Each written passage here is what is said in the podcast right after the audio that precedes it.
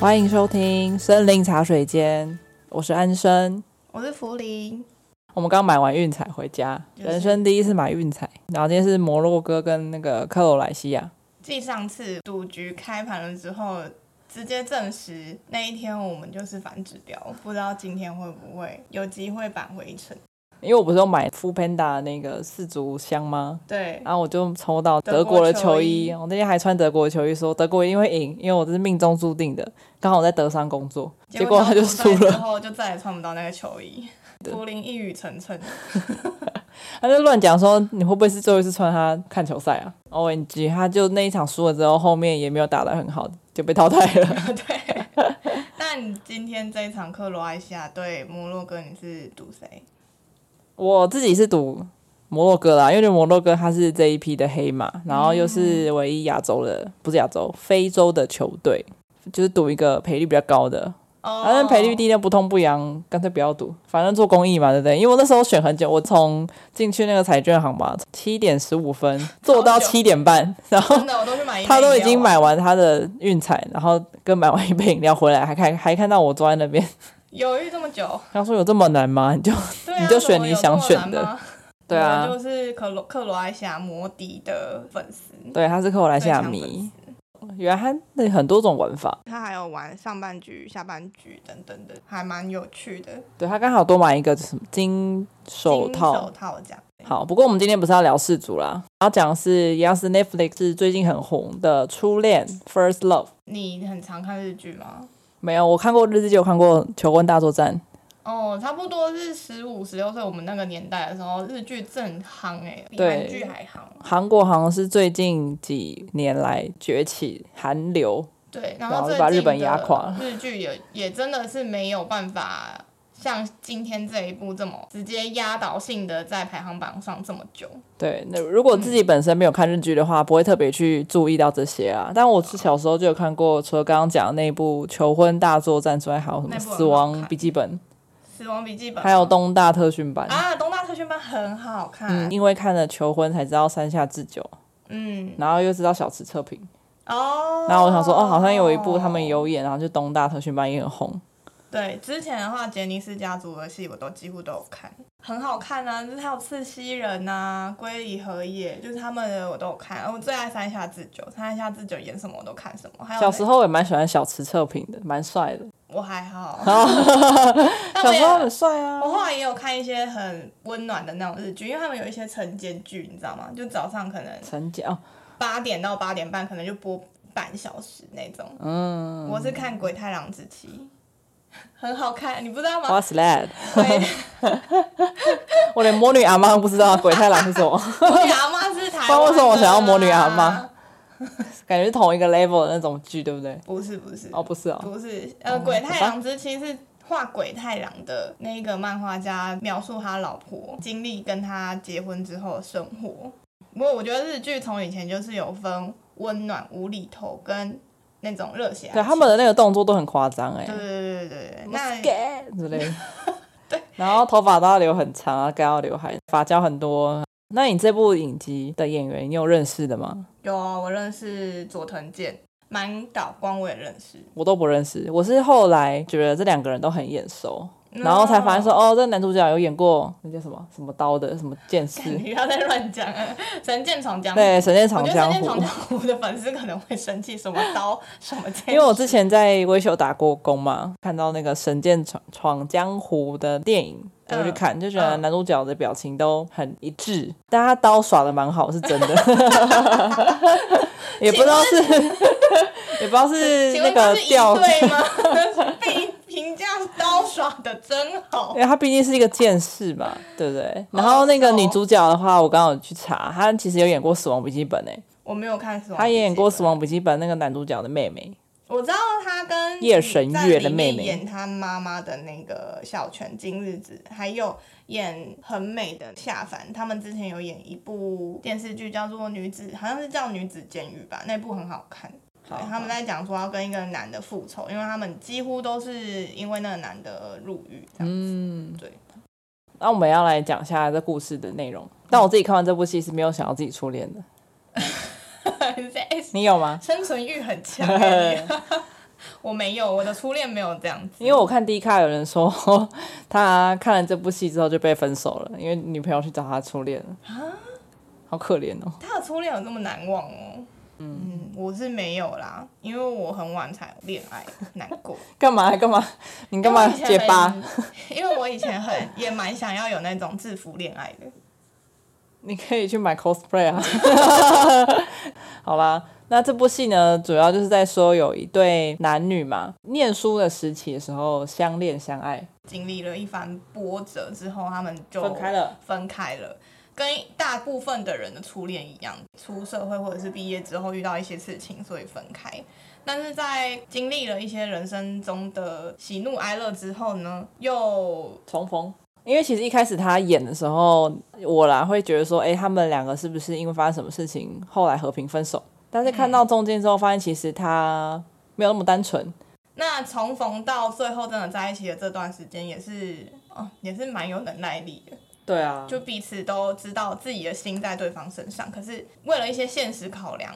这就是大人的恋爱了吧？大人会知道说你要先把什么事情摆在第一位，再去做你想做的事情。不过它这个影集蛮特别，是它不是顺序法的时候的的方式排，它是穿插的。对它可能一段是过去小时候的过程，然后突然会变成长大的背景，转换都是有关联的。但我们想说，我们还是用要不要以时间轴的方式来跟大家说？可以啊，但是我要先讲，就是如果你还没看这部戏的话，我会建议你先去听宇多田光的两首歌，第一个就是《First Love》，第二首就是《初恋》，可以先去看中文歌词，因为这部戏其实大部分的剧情内容跟这两首歌的歌词非常非常贴切。编剧就是用这两首歌，然后去想出这个剧的剧本的。如果说你有先去看这个歌词，然后你再去看这部剧的话，会很有感觉。真的哦、所以都是有搭配到那个场景。 好，我就直接说了，first love 就是在讲说他们一开始在第一次交往的时候，他整个过程；初恋的话，就是他们重逢之后的过程。嗯，就是都是很贴切的，所以先建议大家去听，再去看这部戏，你会可能会哭爆吧。 有可能，因为我们那时候看的时候是完全空白去看，对对对，所以我有一段时间，大概一到六集的时候，我都是有一点哈，这不还好，也不是还好，就是会觉得没那么说感触就就是微瞎，因为它有一些剧情发生是比较不合乎常理的。哦，对，虽然说它没有做的很夸张，我们要爆雷喽！如果你还没看，请记得跳过。好，那我们先来聊两个主角吧。女主角就是野口野樱，那我觉得她的个性偏胆小，因为她总是比较害怕，没有自信结果是不好的，所以也衍生出她是没有自信的人。其实她英文讲得很好，而且也老师也很肯定，但是她就是会很担心上台之后讲的不好，她是很担心这些没有发生过的事情，或者是尚未发生的事情。所以他就会选择躲在自己的保护圈里面，所以他也偏保守。再来的话，我觉得他蛮内向的啦，可能就没有那么外放，但是他也很冷静，算是蛮理性的。从小到大都是他妈妈养大的，就没有爸爸。然后妈妈是在工厂里面工作，把他养大，所以他其实不想要跟他妈妈一样，嗯，因为很辛苦。然后他也希望可以让他妈妈感到很骄傲，所以他在他的人生安排上会比较理想化一点。非常坚强，而且很有毅力。他好像出车祸之后就是算乐乐观型，我觉得是计程车那几段，哦他跟他的同事相处，我觉得都偏乐观。但我觉得男主角也是蛮可怜的，哦，对，我并不请到他算是是一个很正向热情的一个人，然后他思想单纯，就可能他嗯今天认定一件事情之后，他就会马上去做到好，一头热，就是一头热那嗯种，然后他也很勇敢，然后他是相信命运的，不管长大还是小时候，都会有说过类似的话，是说。呃，人生就像一块拼图，不管命运的什么样安排，每个事件每次都是互相指引的，就像一块拼图一样。嗯嗯，其实一开始第一集的时候，也应有讲说，如果人生是像一块拼图的话，那如果失去了最重要的那一块会怎么样呢？哦，那我猜那个最，重要的拼图应该就是病木青道。我记得你有跟我讲过，有一段是他真的一直在讲奇迹，他他很热情，然后在海滩上面就是画一条线，说我们如果相遇的几率会是几分之几。嗯，然后你那哦时候就问我说如果是你，你应该会想说怎么算的？对啊，因为有一幕是他们两个去海边，情道就问野樱说：“你知道人跟人之间相遇的几率是多少吗？”然后就开始拿木，就是木头在那边在海边对画那个几率，然后就说：“呃，两个人遇到的几率是多少多少，然后这两个人成为情侣几率是多少多少。二十亿分之一吧。对啊，对我印象中是这样子。野樱就直接问他说：“那如果我们爸妈生下来的几率是几分之几的话，那再乘上多少？那我们这样是几分之几？” 那闭目行道直接傻眼，想说：“怎么会有人问问继续对，问然后呢？那野樱还有偏延伸理性啊，还要延伸题，他跟我一样，就是是对他比较理性理性派的。要有证明逻辑那种的。他先相信他的理论，只是他接下来就反问问他说：“ 那我们两个所以就就是病目会让我让我觉得他是很单纯的一个人，就是一条线啊。但如果今天有任何有一个东西卡到他的线的话，他会停住。那我们来讲一下他那个时间轴的部分。从他们第一次遇见的时候，到他们不管是车祸啊，到最后的相遇，我们就列出一条线给大家。嗯，这部戏里面把最重要的那一个环节是放在八九集，但我们就会直接照着时间轴去讲，所以我们不是照着集数哦，大家要注意一下。那我们就从他们十五岁第一次相遇的那一场，就是一九九七年十二月九号的时候，其实他们两个都要去考模拟考。那当时就是高中模拟考嘛，他们在火车上相遇的时候，其实男主角就对小野樱一见钟情。一九九八年，两个人都考上同一间高中，真正交往的时候也是十二月九号，等于是说秦道考上之后，并没有马上去跟女生告白，耶，他很会忍哎，对啊，而且重点是这期间小野樱有超多人追要对，超多人追，他怎么可以这样忍？就是可能找不到你竟然机，找不到机会，突然说要跟他告白，因为他其实他是一见钟情啊。对因为如果今天有一个人跟你他们并没有相说处我对你一见钟情，你会觉得那个人是小 尾巴。吓坏啊！对呀、 你应该有一个要先有个机会认识对方，然后再跟对方相处够。看起来他们当时交往的时候，也是一个两方都傻眼的状况。嗯男生很可爱耶，男生就是目睹了女生被其他人问说你喜欢吃什么嘛。但是因为当时告白的那位男同学实在是太紧张了，所以他讲完之后就自己跑掉了。那小野樱很可爱，小野樱就发现小晴道在楼上偷抽烟，小晴道就跟他讲说：“我觉得如果有人问你喜欢吃什么的话，那代表那个人应该喜欢你。”那小野樱想了一下，就问说：“那你喜欢吃什么？” 小晴道就说：“我喜欢吃拿玻里意大利面，而且是一脸开朗的讲， 超开心的讲。”然后小野樱就有点失落，他说：“哦，好，哦，我知道了， 等一下见， 等一下见应该是同班呢。我突然觉得，哎应该是哦应该是，嗯哦，可能之前没那么。么熟。那小晴道就是觉得，哎、那个表情好像不太对，好像自己哪里觉得说错话，回家就是问家人，就是好像有一个朋友住在他家，我不知道为什么那位， 我一 直没有特别解释她妹妹的老公为什么 从小从住在小她就住在家。他家，我真的困惑。我一开始以为是家人，但是后来他们他跟他妹结婚之后，我就想说，嗯，不是家人、欸， 他怎么从小就赖在人家家啦？ 对，但是他朋友就直接跟他讲说，这是语句的问题，你前文要对后文、啊 上下文要对啊。所以你上文跟人家讲说，你问人家喜欢吃什么，就代表那个人喜欢你。那你接下来又被问，那不就是告白了吗？他才恍然大悟，然后就去告白了。嗯嗯，然后就交往了。当时因为还没有演到模拟考那一段，我自己觉得有点一头雾水，想说，哎、不是还认识不深，怎么那么快就交往？ 而且两个人看起来很开心，她应两个人看起该来好像等很久的感觉，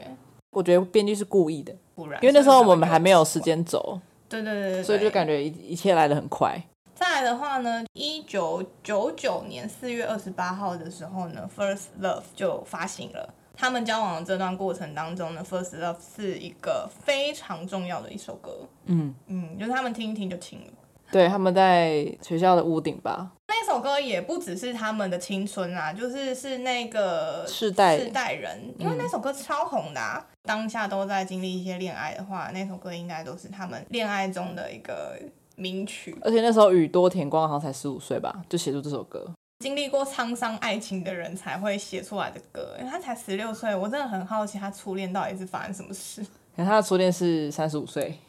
不知道他感觉没有啦他初哎乱嗯恋讲的过得很精彩，嗯，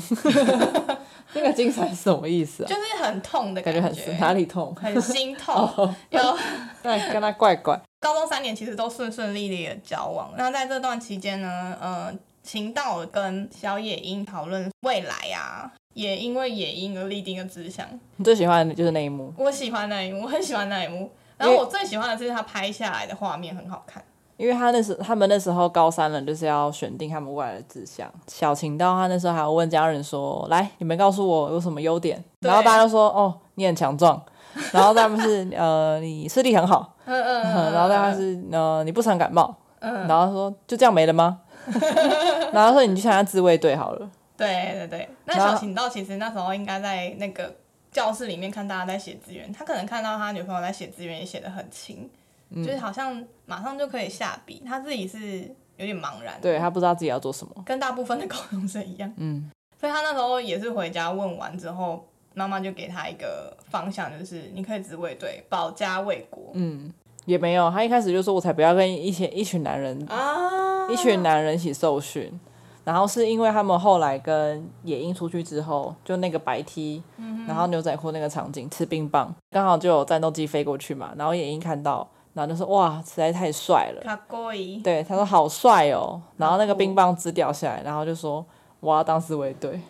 他就跑到车站有一个自卫队的海报，然后就说保护什么保至护亲，啊家园，对对，至亲之类的字。然后他就回到教室说：“那我就是要自，我要去当自卫队，因为太因为帅太了。帅了，对， 太好笑了吧？然后就去当自卫队了。对，所以其实可以看得出来，女生就是她人生的目标，嗯女生想干嘛，或者是女生觉得哪一个东西好，哪一个东西帅，她就会想要给女生，他就是一头热爱爱着女生啊。很想要给你看到我最好的那一面，我最帅的那一面。因为野樱最后那一集太帅了，所以就立定了他的志向。那他们在二零零一年三月十一号毕业的时候呢，有埋下了时光胶囊。那在埋下时光胶囊的那一棵树呃，紫色的，丁香花。我刚刚有一度忘记，我想说先讲，先 Q 故意的。丁香花是野樱最喜欢的花，时光胶囊也就是埋在那棵树下。因为野樱她的目标就是想要当空姐，然后所以她就去念了英文系。男生的话就是直接去当自卫队了，军营生活是比较封闭，几点上床就要几点上床，几点起床就要几点起床，不会像野樱那样子大学生活，就是你想要干嘛就干嘛，比较多才多姿一点。这时候就开始出现了分歧，对，隔阂。对，因为女生去了东京生活啊，啊，男生还在北海道啊，所以那个环境还是有差，不管是大学还是军营，对他城市的风气也有关系。所以那时候请到后来去找去东京找野樱的时候，就那一幕其实我想了很久，就是他点餐的时候就很怪，就很不自然。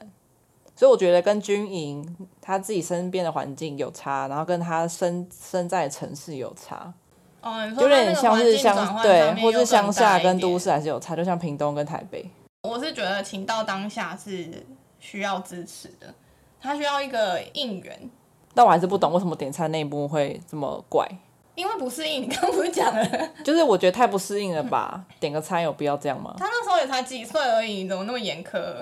十八十九岁刚上来台北的时候，我也差不多是这样啊。是吗就是去到哪你点餐都有会点这样吗紧张啊？我有个大卤面，不是，他是在那个意大利餐厅，就是等于是说，他现在不是说只到东京而已，他进到一个高级餐厅、哦，高级餐厅里面，然后那个菜单又是英文，他可能连看都看不懂。哦，它是高级餐厅哦。对啊，是高级餐厅啊，又不是像他们可能去那种吃家庭式料理，然后一个 set 咖喱饭那种。哦，对啊好吧，然后女生的话，因为她进大学嘛，然后她有参加选美比赛，渐渐的得到很多的关注。我觉得她开始也有一些自信了，所以她很专注在完成自己的梦想。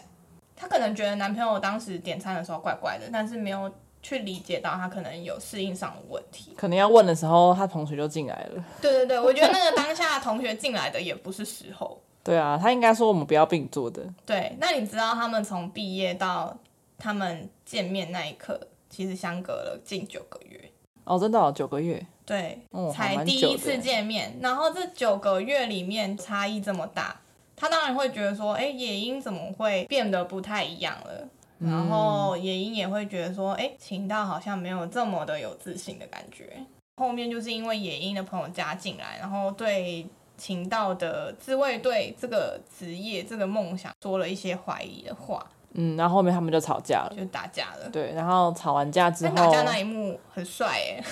欸， 挥拳那一幕很帅啊，我很喜欢。那我觉得是那个男人太白目了。如果是我朋友，又长得又丑我觉得没有办法哎、可能没有办法当朋友。嗯但我觉得那时候也应应该也要出来讲一下说不要这样子讲话。这就是野鹰的个性，他就是偏保守。嗯但当下除了他的朋友讲话不客气之外，也有间接告诉秦道说野英他有出国打算。对，对，所以这个是引爆这呃算是秦爆道他的那个导导火线。对，对，然后后来他就跟野英大吵嘛。那吵完之后，他们就分开。但后来秦道又打电话跟呃野英道道歉歉的，那时候就发生车祸了。过程不重要，重点是结果，他发生车祸。近九个月，然后他们难得见面，却因为一些事情，然后再加上最后他才知道说野樱可能准备要出国交换的这个导火线，而不是从野樱的嘴巴里面讲出嗯来的，所以他不能接受吵架，然后车祸。车祸了之后呢，野樱直接失忆，对，而且他失忆的时光是高中整段时光，人生当中最重要的时光、欸，所以他就是悲惨的开始。 因对为啊他、因为他后来就遇到医生嘛，然后那医生也很坏，让他有小孩。但我觉得离嗯、她中间怀孕到离婚这些东西，对她来说就是个转折点，就可能那个男生失忆直接就是转折点了，对失忆对她来说就是怀孕嘛，然嗯后离婚。那离婚就是因为呃医生的家人，就她妈妈，就是很看重背景，然后对看不起女生的妈妈，甚至是呃要求演艺的妈妈不要出席呃家人就是家庭的重要场合。老公也有不理她、不在乎她，然后甚至还有可能有外遇的嫌疑，但是没有被排除来，就是可能不实际上就不重有要没有。对，但只只能说她在这段婚姻里面，其实除了怀孕这件事情让她感到开心，有小孩这件事情让她感到开心以外，她的婆婆跟她的老公都让她非常痛苦，所以她最后就是直接离婚了。那离婚了之后呢？为了养小坠，去工厂上班，工厂还有之前的可能，所以她又没有办法留住小坠，只能够让监护权给她的老公，让为了让小坠过上更好的生活、更好的资源去念书。再来，她就去当了计程车司机。这边要讲就是二零零三年十二月十号的时候，怀孕当时暗示着他们因为小坠而断了联系。也因的妈妈就是直接跟秦道说她怀孕了，你就过过好你自己的生活吧。秦道那时候也才真正的死心。在二零一八年的话呢，他们是因为小醉而重逢，是因为小醉想要追一个舞者，男主角就是在那个大楼里面，那个舞者跳舞的大楼里面当保全。妈妈来找小醉的时候就直接遇到，但是他当下就是失忆。对啊，我觉得那幕演超好哎、你说男主角吗？对，他是看着他很久之后，然后眼泪才掉下来，对，很会演。可是他在当时不知道他还没有离婚的状况下，就一直频频的跟小醉暗示说：“哎、你妈妈过得好吗？” 看起来还是忘不 掉、欸你妈妈去洗衣店是不是？ 衣，对， 马上冲去。好没有冲啦，过他那去时候已经知道他们离婚了。好，那二零一八年的十一月十一号，其实六月二十七号到十一月十一号很近，其实就是半年内发生的事情。这半年他们重逢了之后呢，失忆的野樱又再次的爱上了男主角。对，可是其实爱上的点可能帮他修洗衣机吧。对，从休息一集开始，然后不断的刺激他的五感，嗯，刺激他的嗅觉、味觉、嗯，听觉跟听觉是最后的那个 CD 才有的，啊视触觉觉、嘛、触触觉、觉、亲触觉亲，是亲他亲，偷亲他，还有我那个少了一个什么？视觉啦，手语啦，啊我突然想到了视觉啦， 对啊，我想说奇怪，好像有你视教大觉家哥哥怎么比？哥哥的话就中指，然后要往上，这 样， 对，相当尴尬。他超喜欢这个的。 对，就是哥哥。妹妹在比爸爸妈妈、哥哥的时候，就是哥哥那一幕，我有直接惊呼到：“ 哎呀，是中指啊！” 这个半年内，因为这个普鲁斯特的无感刺激效应，最后也因听到了宇多田光的《First Love》。当时其实已经确定要分开了。他们分开的原因是因为男生觉得当时他还没有办法给女生幸福，当时就是一个保全嘛，就是他也不是当初梦想中的一个是开飞机很帅的飞行员，然后一个是空姐，所以他决定先去完成自己可以做到的事情，再回来带夜鹰。这是其中一个说法。那也有网络上的人说，是因为那时候的野鹰已经不是情到心里的那个以前那个野鹰了。嗯，之前车祸就是因为吵架嘛，嗯，男生其实对女生有很大的愧疚感，不小心想起来的话也会很痛苦。哦，所以有很多种想法，但我觉得第一但种车祸不他害的，可是我觉得他当时应该会觉得是他害的吧？如果他没有没有吵吵架。对啊，没有离开女生身边，而且因为他小时候就一直说他就是要给女生幸福，要保护女生啊。他可能也觉得后来车祸到后来离婚这段时间蛮辛苦吧。他现在是个保全，然后他也没有更好的生活品质的话，那这样子跟他在一起好像也不会给他更好的幸福。嗯，嗯，虽然女生跟他讲说我真的已经喜欢上你了，男生还是决定离开。失忆的野樱，他还是情不自禁的喜欢上了男主角，是命运啦。嗯，还不相信命运吗？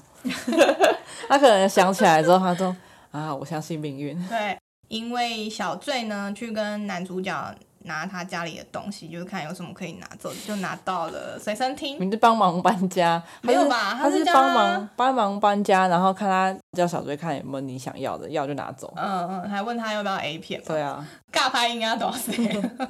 然后就拿走那个他们那时候小时候的 CD。对啊，就说哎、诶这个随身听很酷，可以要嘛？毕竟小醉也是音乐人，他可能会对那种比较复古的一些器材是有兴趣的。然后刚好那个随身碟里面就有那个雨过雨多田光的 CD，就是野樱在大学的时候借给朋友 CD，然后里面空的那一个，嗯嗯，其原来其实一直都是在情道的情情道光情光商圈听到身上，可恶！情道的随身听里面。那听了之后呢，那一幕就是你的名场面嘛。对，那一幕我看了五快一百次吧，他也很好啊，他就是音乐下，然后满岛光的眼神，你就知道说哦，他想起这来好了，像怪怪的，他就嗯啪啪啪啪，他就是搭配那个场景，然后回忆都全部出现。那一集后面 ending 的时候，就是他那个歌下的也很好，歌词一开头，然后就变黑色的场景就没了。结束在就是他想起来然后爆哭，对，我觉得哦，那一幕超屌哦！你终于想起来了，想起来了，而且是最痛的那一种， 因为这个人人不也离在了开了。 对，好好难过啊。因为女主角终于想起来自己其实有为了空姐这个梦想是曾经这么靠近的哦。她就开始学习英文，然后她也为了要去追回男生赚钱啊，然后请长假去找男生。对，无情的是遇到了疫情，没错。我觉得二安零排二的零年很疫好，情，因为是真的有疫情，嗯，疫情结束了之后，女生才终于可以搭上飞机去找男主角呢，也确定男主角就是在冰岛了。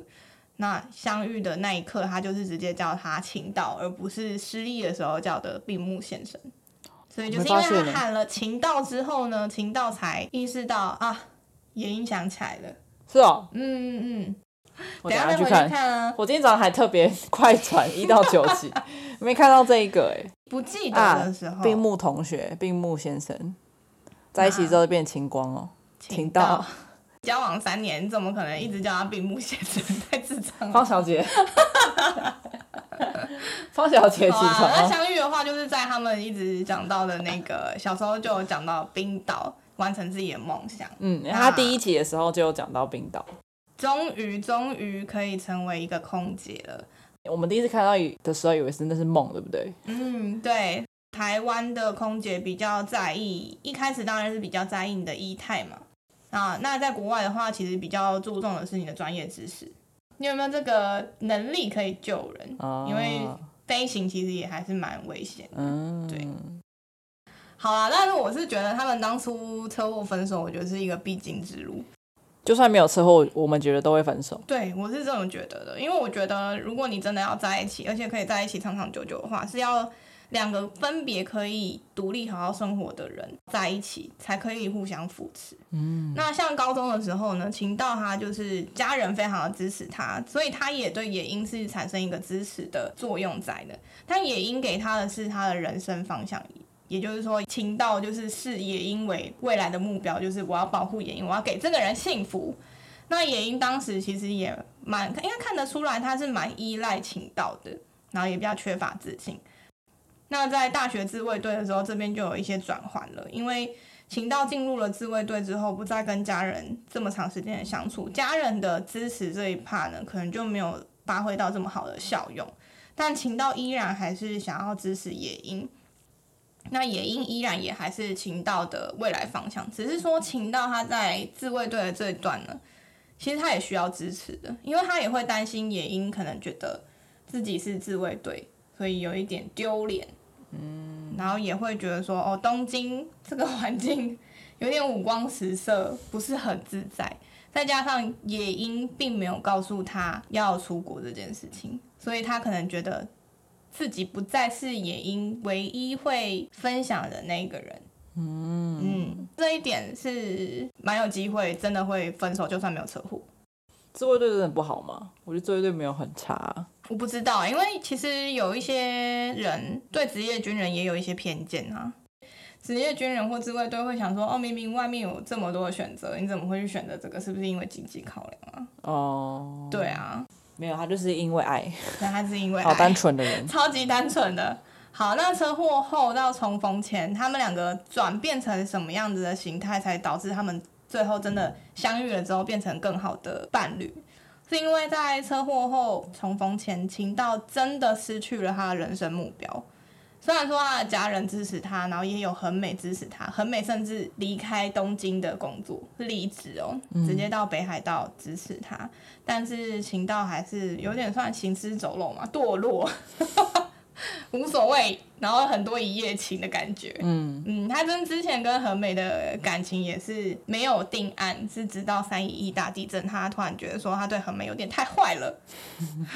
所以决定想说好好的还是珍惜一下和美这样子。那也因在车祸后重逢前，他的故事就更多了。嗯， 因为她失忆嘛，碰到啊她的老公，他是医生啊，在当时是给她一个支持效应的，因为他会去关心她，他会去问她说有没有进步，也因可能误以为那是一种支持，所以她开始喜欢上了她的老公。那可以发现，其实那是医生的专业，结婚之后一切都变那 了。是医生的专业。对，因为老公跟婆婆其实不支持她做她自己想做的事嗯情，也不在乎她喜欢什么，然后甚至也是蛮爱面子的，就会在意她呃她的学历、家庭、家人。哎、他学历明明就很好，不是因为那个人让他怀孕，他就只能辍学。对啊，我是不懂为什么车祸还可以做爱，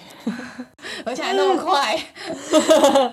一发就中。医生怎么可以跟？好吧，算了，反正这就是他们的故事、啊他要被告。吧？算了，反正妈妈也很开心。总之，野樱呢，她就失去了人生目标，而且她忘记了她最重要的记忆，所以她没有人生的重心了。她完全不记得想当空姐的细节蓝图是什么。然后曾经有人大大的支持她这件事情，她也完全忘记了。所以她从国中开始之后都忘记的话，那等于是说她又变回她原本的，就原本那个没自信的样子。嘿，后来生了小醉了之后呢，小醉其实带给他的就是一个责任，但是是一个甜蜜的负担。从小醉身上学习到了如何支持他人，因为他我看得出来嘛，就是野英是一个非常非常支持小孩的妈妈。为了小醉，她也学会了坚强。我觉得满岛光演的很好，她虽然脸长得很漂亮，可是她演那种徒她的步姿态还是蛮悲情的那种感觉。她后来空姐的时候，她站得很挺，可是她做计程车司机的时候，她有时候走路、跑步的时候，你都会觉得哦，她有一种骷髅感，真的吗？嗯，哦等一骷下来髅看一感下这样子。我自己还有一些名场面，就是第九集的小情到为爱拼命的感动，就是在第九集的时候，这个我我不太想爆太多雷，因为这个其实就是这整部里面我觉得最精华的地方了。你觉得第九集是第九集是最精华的地方我？觉得第九集是让我哭爆的地方，是哦，我 对，是第八，集后面，第八集也是哭第九集后面是爆的地方哦惊艳，就是惊惊艳到惊艳这个小情啊到，你说 amazing，对，惊艳这个小情到很痴情， 对他真的很痴情对。我觉得现代人很难这么痴情，没有这样的人，因为，也尤其是因为现代也有，就是大家都会讲说，你总要为自己寻一个退路，所以你没有办法像小婷到那样子，就是你可能看到看对眼了，甚至那个人都还不知道你长你是谁，你长什么样子，你就开始为了他努力。我觉得现在不可能了，而且以前的话，你看他们高中的时候，那时候没有手机，是讲电话，然后他们几乎、等于是说几乎二十四小时都腻在一起，除了睡觉时间，他们的谈话内容一定很高，而且谈话时间也超高。现代人的那个对话品质真的没有办法比上以前了。我小行道在那个走廊上遇到小野樱的那一幕也演得很好，只是小野樱在那个走廊上真的被拍的好老， 对不对？对啊，那一幕真的拍的很老，但不是知道为什么。小野樱明明就很漂亮，我真的不懂为什么要这样子。夏威夷很高，还是 model 家 人，哦，我以为你这个是叫我录快一点的意就是思。家人的 手语，第三个家人的手语，没错，比猪像一个屋子，没错，五指， 然后左手呢收起来比个六，就这样左右摇摆，对，左右摇摆就。是家人了。对，那时候我觉得那一幕跟妹妹在聊家人的时候，也觉得他们对家庭感很重，就是感觉以后会在一起结婚生好多小孩的那种感觉。 对啊，可不惜过了，我整部戏里面第一次哭没有那么前面，是在望太郎，就是野樱的一个计程车司机同事，叫做占卜望太郎。啊，爱的那个，对，就是冰田月演的，嗯就是在那个《求婚大作战》里面也是演谐那星种可爱角色，嗯，我知道他，帮别 人追 男友的角色，或者是在那个女生失恋的时候在旁边陪她的那个角色，嗯在这一部戏她一样还是类似的角 色。那一幕让我觉得很感动的是，她明明就喜欢野樱，然后她知道野樱喜欢别人，可是她也懂野樱很自卑，嗯，比较没有哦，自你说信。在那个车车站站那边，对，她就直接鼓励她说：“你要加油、啊给我面。对，”对，你要之类的面对。对，虽然有可能是失败的，但是你还是要面对它，努力去做你想做的事情。哦，就觉得 虽然你爱不到，但是是蛮厉害的。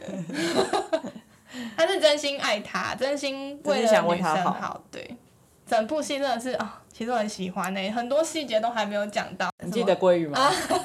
老龟鱼、嫩龟鱼，就有一幕他们相遇之后，然后他就跟他的同事说，叫阿北可以吗？可以可以啊，阿北就说他们那时候在煮鲑鱼，嗯，因为他们他妈妈从北海道寄鲑鱼来，他就用鲑鱼比喻自己说，我也呃老了，我都老了，还有人会喜欢吃老鲑鱼嗯吗？熟成鲑鱼一定都会，大家喜欢吃嫩鲑鱼才对啊。 然后后来刚刚那个角色赞太郎，对，他就过来说，你们在煮鲑鱼啊？嫩鲑鱼最好吃，好鲑鱼最好吃 了。野英又不讲话， 最笑笑的，因为他就是老鲑鱼， 熟成鲑鱼哦。那里面的话，编剧呢其实真的很用心，除了歌词以外啊，还有日期，很多前后呼应。当时女生失忆的时候，还有写很多很多的信，但是都没有真正的给女主角看。女主角在最后一直在想念男主角的时候，也有很多很多封简讯是没有寄出，这些都有前后呼应到，所以真的是哦，很厉害，还有圆啦，嗯，圆环对代表着人生嘛，就对是有可能你圆环有很多的岔路，你如果今天走了 A 岔路，那接下来走到 B 岔路的时候就不会再遇到，但是总会再回到这个圆环。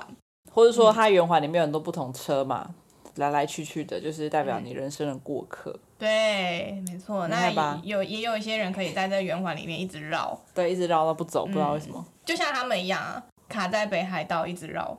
才会遇到彼此嘛。哦好厉害。但最后他们当然就是一个优先往冰岛的那条岔路走，那另外女生就还是一直绕，对最他们后都才绕到还是有冰很多小细节，像钢笔啊、火箭发射的意义啊、发射失败啊之类的。嗯因为钢笔是他爸爸送给他的嘛，然后跟他讲说你要写下一个你未来都会用到的话或词，嗯，那爸爸当时就是写下女生的野口名字野樱的名字。那女生当时就是直接写下并目不情情到啊，爸爸非常伤心。动，因为没有写我的 名字。 那最后的话呢，呃，野英也是用那支笔写下转让监护权他儿子的名字。嗯嗯，这就是蛮不生唏嘘，也是蛮难过的。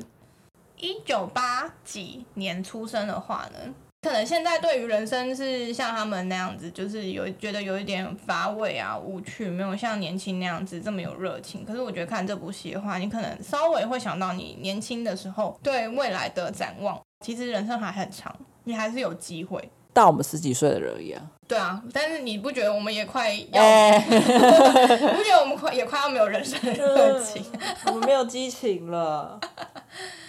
人生就是一场不断学习的过程。好，那如果喜欢我们今天的内容的话，不要忘记到我们的 Apple Podcast 上面留言，不要忘记来我们的 IG 追踪哦。 You are always gonna 好， be 谢谢大 my 家，拜拜！希望大家喜欢这一集，也记得来留言哦。拜拜 love。，奇怪，拜拜。他很想唱哎。明日の今頃にはあなたは